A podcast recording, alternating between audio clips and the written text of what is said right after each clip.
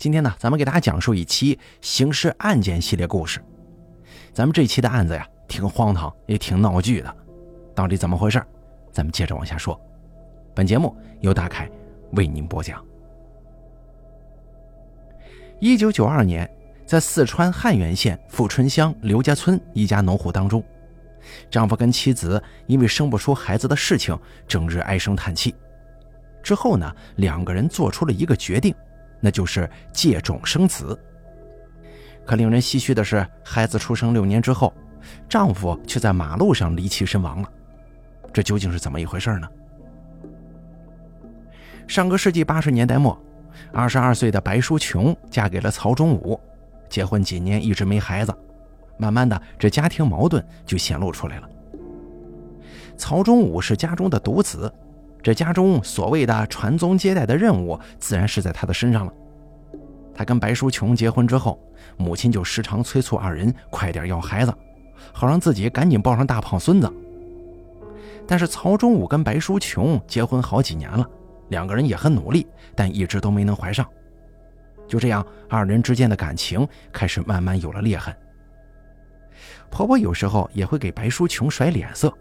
冷嘲热讽地说：“她是因为她的原因才怀不上孩子的。”白淑琼听一次两次也就算了，时间一久，她也忍不了了，直接跟婆婆吵了起来：“我健健康康的才没问题呢，说不定是你儿子有问题。”白淑琼忍不了这种委屈啊，再加上夫妻二人也的确很想要孩子，于是就去了县城医院做身体检查。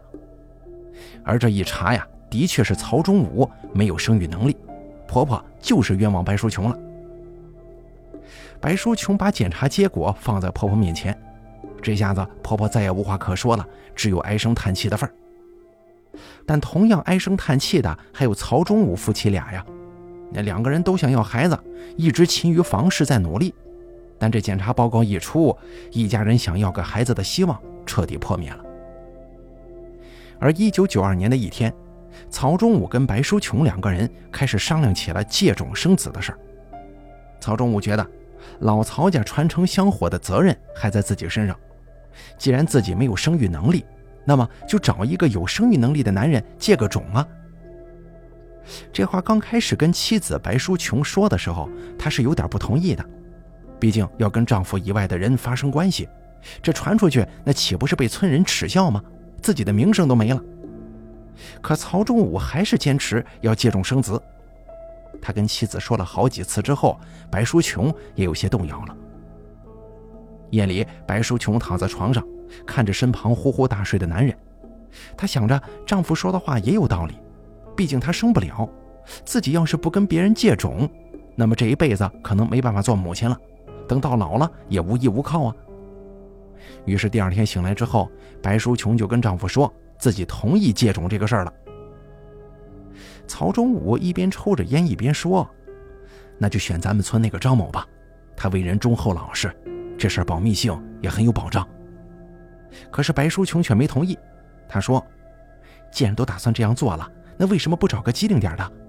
我看邻村那个曹正昂就不错，他长得也好啊，别人都说他很聪明的。”曹忠武不想找邻村的人。白淑琼也不同意丈夫选出的那个十分木讷的张某，两个人各执己见。吵着吵着，白淑琼开始哭喊：“还不是因为你生不了，不然我能做这种见不得人的事儿啊！你不要儿子拉倒，我也不管你了。”曹忠武看到妻子哭了，赶忙上前去道歉，自己也是羞愧难当，有苦说不出，最后只能同意妻子的提议。没过几天，曹忠武就约了邻村的曹正昂喝酒。其实之前呢，两家人也都认识，只是关系没那么近。曹正昂多年前跟妻子离婚，如今单身一人，还带着一儿一女，一直没找个合适的对象。所以曹忠武夫妻找他帮忙，那再合适不过呀。男人跟男人之间呢，几杯酒下肚，就把话给说开了。曹忠武一边说，一边喝闷酒。因为他内心是极其不愿意的，但为了传宗接代，只有把自己的妻子奉献出去，才能有儿子。曹正昂一听，内心立马喜悦起来了，还在暗暗想啊：“我说这平常都不咋约我的，今天怎么突然约我喝酒？哈，原来是给我送女人呢。而且曹中武还说，白淑琼怀上孩子之后，曹正昂就不能再跟他有来往了，两个人之间约定的报酬也会给他。曹正昂看着年轻貌美的白淑琼，想着这等好事不要白不要啊！不但有女人，还有钱拿，稳赚不赔。喝完酒之后，曹正昂就满心欢喜地回家了。接下来的几个月时间，曹正昂总会趁着村里人少的时候跑去曹忠武家中。曹忠武看到曹正昂来了，只能无奈地把他带去妻子那儿。刚开始的时候，曹正昂跟白淑琼还会有点放不开，但曹正昂来的频繁了，两个人又经历了肌肤之亲，也就没什么放不开的了。后来呢，曹正昂来白淑琼的屋里，那就跟回自己家一个样。而每当这个时候，曹忠武就只能给曹正昂腾出地方来，要不是去院子里，要不就是去厕所里，一根接着一根的抽烟。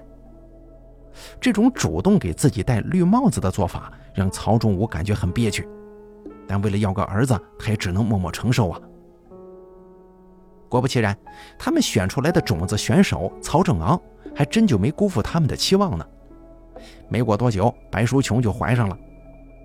一九九三年，白淑琼顺利地生下了一个大胖小子，这让曹忠武一家人都很高兴，毕竟曹家终于有接班人了。而曹忠武也像当初跟曹正昂约定的一样，将钱给他，并且告诉他以后不能再跟自己的妻子白淑琼有任何来往。本以为这种愚昧至极的荒唐事儿到这儿就结束了，但更疯狂的事情还在发生。在借种顺利生下孩子之后，曹忠武明显感觉到自己的妻子对自己冷淡了不少，甚至自己想要跟妻子亲热一下，妻子也是不情不愿的。但妻子却对孩子的生父曹正昂关系很是暧昧。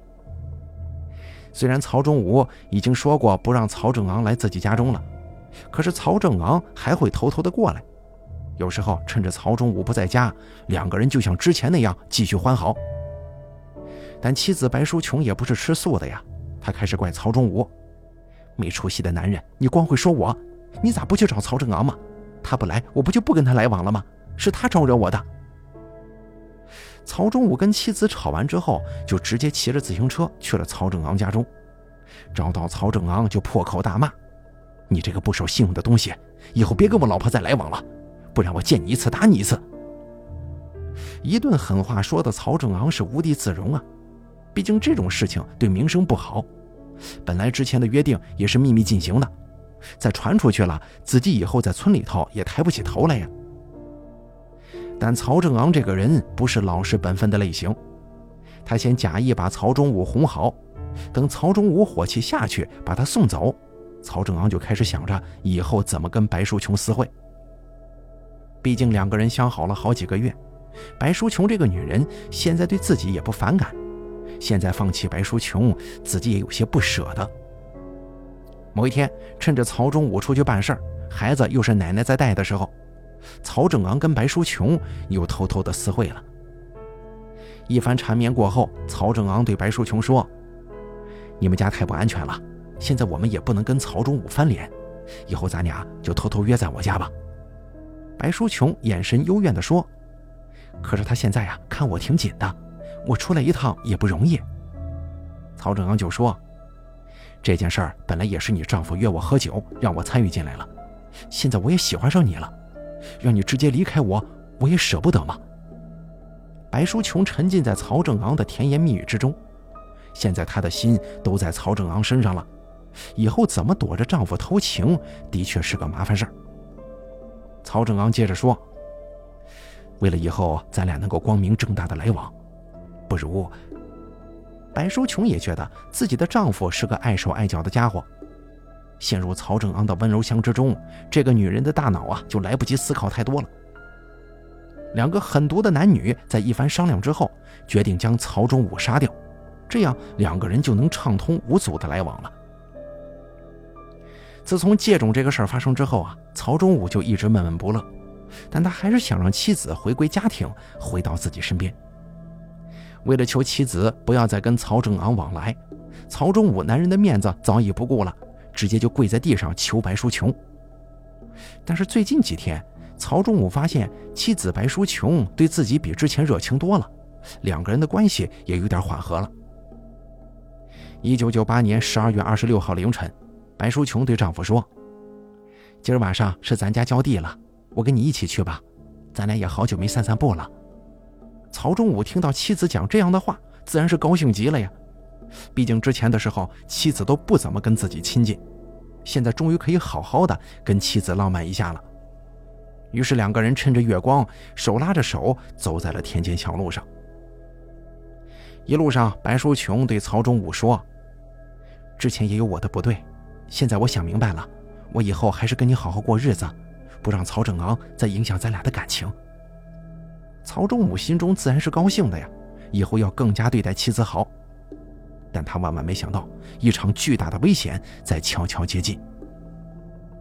当白淑琼把曹忠武领到更偏僻的地方之后，早就埋伏在那儿的曹正昂忽然从暗处出现，拿着锄头一下子就把曹忠武打翻在了地上。曹忠武毫无防备，被锄头砸翻在地之后，疼痛还没缓过劲儿来呢，曹正昂的锄头就又砸到了自己脑袋上。狠狠的几下之后，曹忠武血流不止，心跳也停了。这整个过程，白淑琼就站在旁边。她眼睁睁地看着自己的情人把丈夫杀死，心中还有一些喜悦之情。这对歹毒的男女将老实的曹忠武杀掉之后，就合力把他的尸体搬上了自行车，然后趁着月黑风高，慌里慌张地把曹忠武的尸体扔在了公路上。他们以为自己做得万无一失，想让曹忠武的死伪装成意外的交通事故，但是没想到第二天。他们就收到了国家的银手镯。第二天清晨，警方就接到了报案，立马出警赶到现场。警察查看尸体之后，立马就得出死者是脑部受到重击身亡的，并且死者的鞋子上有泥土，身上也有拖拽的痕迹，这里根本就不是案发现场。杀人抛尸，伪装车祸去世，这是有计划的谋杀呀！仅仅用了一天时间，这件案子就破了。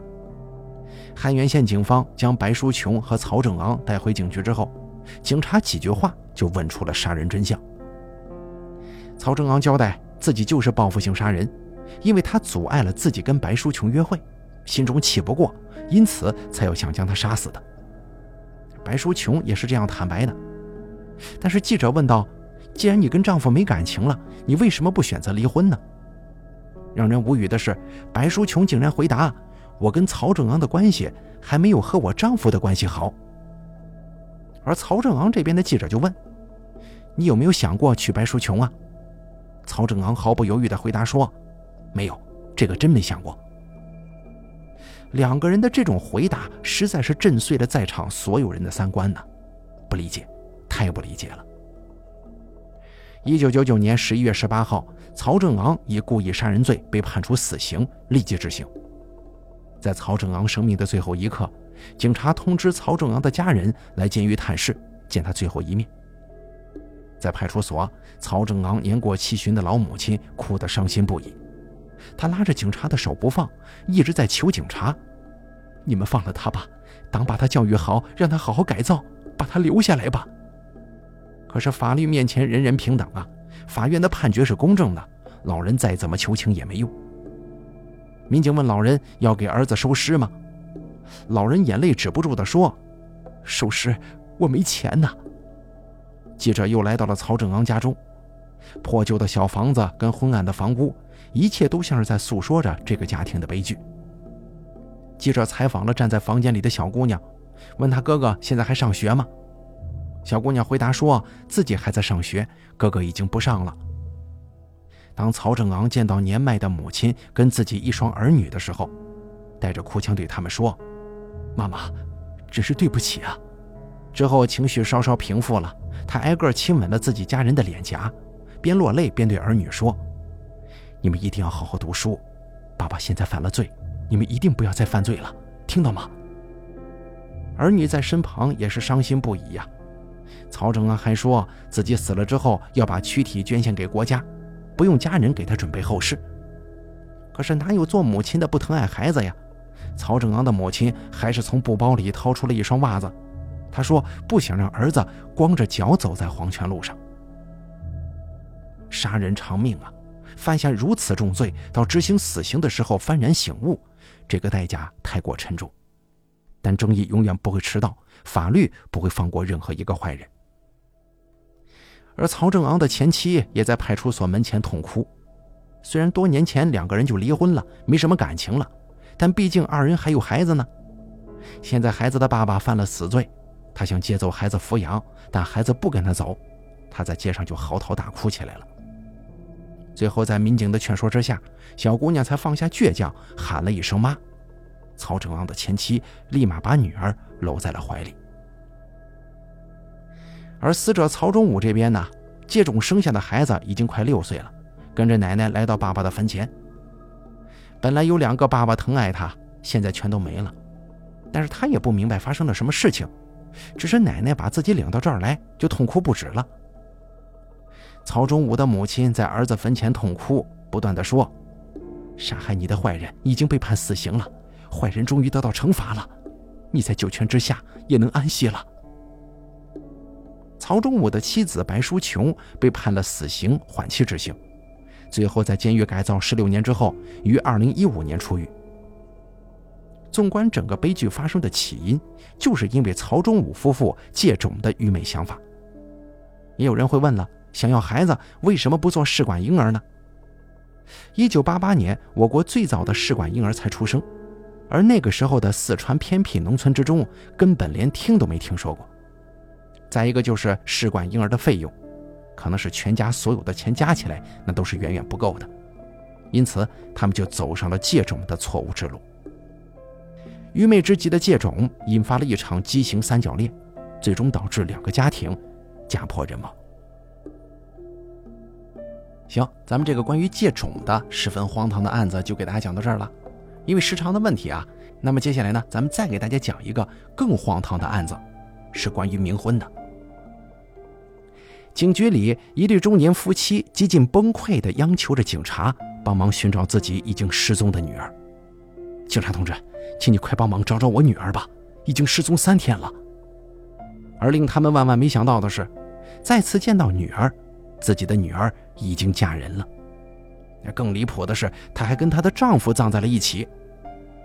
听到这儿，可能在座的听众朋友们就明白是怎么回事了。没错，被配冥婚了。这个可不是小说啊，而是一个现实的真正的例子。当得知凶手仅仅因为两万元就将这个十四岁的女孩杀死并配冥婚的时候，所有人都一致要求法院对其判处死刑并立即执行。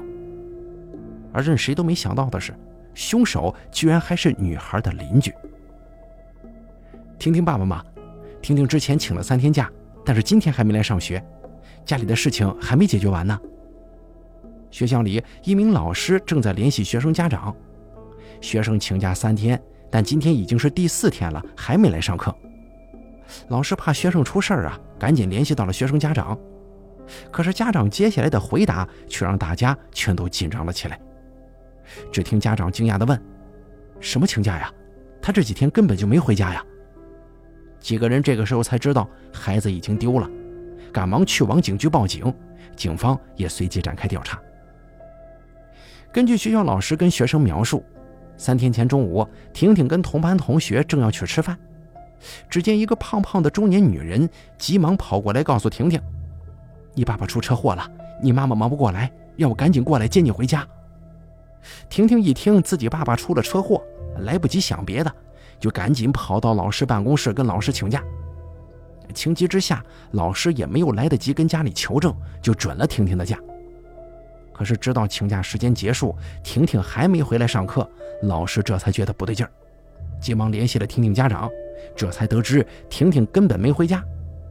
因为婷婷的学校是寄宿制，因此啊，婷婷失踪的第一时间，所有人都不知道这个女孩已经失踪了。学校意识到婷婷丢了之后，赶忙报了警，警方也在第一时间来到学校进行调查。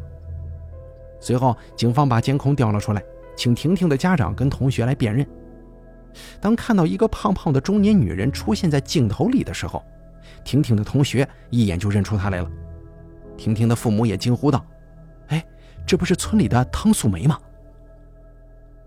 汤素梅这个人跟婷婷的父母住在同一个村。汤素梅的丈夫是村里有了名的懒汉，为了维持这个家，汤素梅只能自己出来工作，靠着卖菜赚点钱。因此，汤素梅家里过得很是拮据。然而，汤素梅并不甘心过这样的生活。她看着别人的日子过得有滋有味儿，心中不免羡慕。可是，她也深知自己想要改变生活，仅仅靠卖菜是得不到的。因此，她时常留意着周围有没有那种能挣大钱的机会。这天，她偶然听到邻居们在讨论隔壁村谁谁家刚死了个男孩。他的父母觉得孩子死得太早，还没结婚。就想给自己的儿子配个冥婚，正在到处搜寻合适的女孩子，要求女孩子要跟自己儿子年龄相仿，要刚去世不久的。找到之后呢，有两万块钱的巨额酬金。汤素梅一听有两万块钱可以拿，眼睛当时就瞪圆了。两万块几乎是自己卖菜一年才能赚来的钱，自己要是能帮忙找到合适的女孩子，岂不是要发财了？唐素梅赶紧问邻居打听了那家人的联系方式，并且主动联系上了那家人。那家人听到唐素梅愿意帮忙给儿子配冥婚，赶紧给他拿了一万块钱，说这个是定金，事成之后还有一万块。唐素梅拿到钱之后，心里是乐开了花呀，可是她也犯了难，上哪儿去找一个合适的女孩子呢？并且就算是有人家有去世的女孩子。家里人也不愿意把自己的女儿送去配冥婚呢。一晃过了好几天，汤素梅一无所获。要是还找不到的话，就得把这一万块钱退回去啊。可是到手的鸭子怎么能让它飞了呢？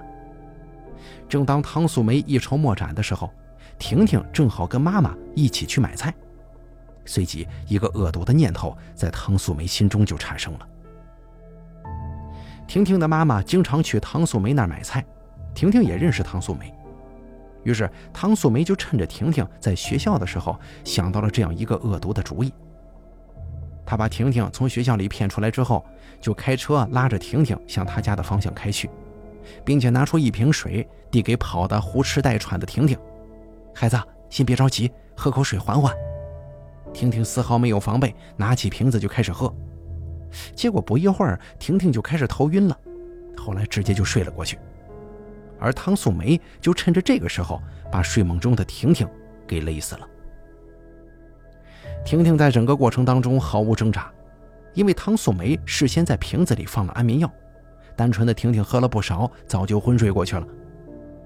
然后汤素梅把婷婷的尸体直接送给了买主，说是隔壁村家里刚去世的女孩。买主见到汤素梅真的找到了合适的女孩子，也根本不管这女孩到底怎么来的。直接就将婷婷跟自己的儿子葬在了一起，而汤素梅呢，也如愿的拿到了剩下的一万块。可毕竟是做了亏心事儿啊，汤素梅一连好几天都不敢出门，还会时不时的留意婷婷家的消息，直到警方将汤素梅捉拿归案。警方抓到汤素梅之后，汤素梅对自己所作所为抵死不认。直到警方将学校的监控以及同学的证词放在他面前的时候，他才把这一切给交代出来的。二零零四年十月二十一号，警方根据汤素梅交代的事实赶到了红通县，找到买主之后，警方要求对方将坟墓挖开，可是却遭到了男孩父母的强烈反对。他们坚称儿子已经入土为安了，不能打扰，自己更没有给儿子配什么冥婚。面对买主的不依不饶，警方再三劝告，这涉及到一起儿童失踪案，对方将一个好好的小女孩给勒死了，送到你这儿配了冥婚，对方已经交代了犯罪事实，请你配合调查，否则你这就是妨碍公务。这个时候，村主任也上前来劝告这位刚刚失去儿子的父亲，男子这才同意警方开棺的。等到棺材被打开之后，婷婷的父母看到眼前的一幕，瞬间崩溃。哭的都站不起来了。只见棺材中并排躺着两个孩子，都穿着红色的婚服，婷婷的脖子上还有勒痕呢。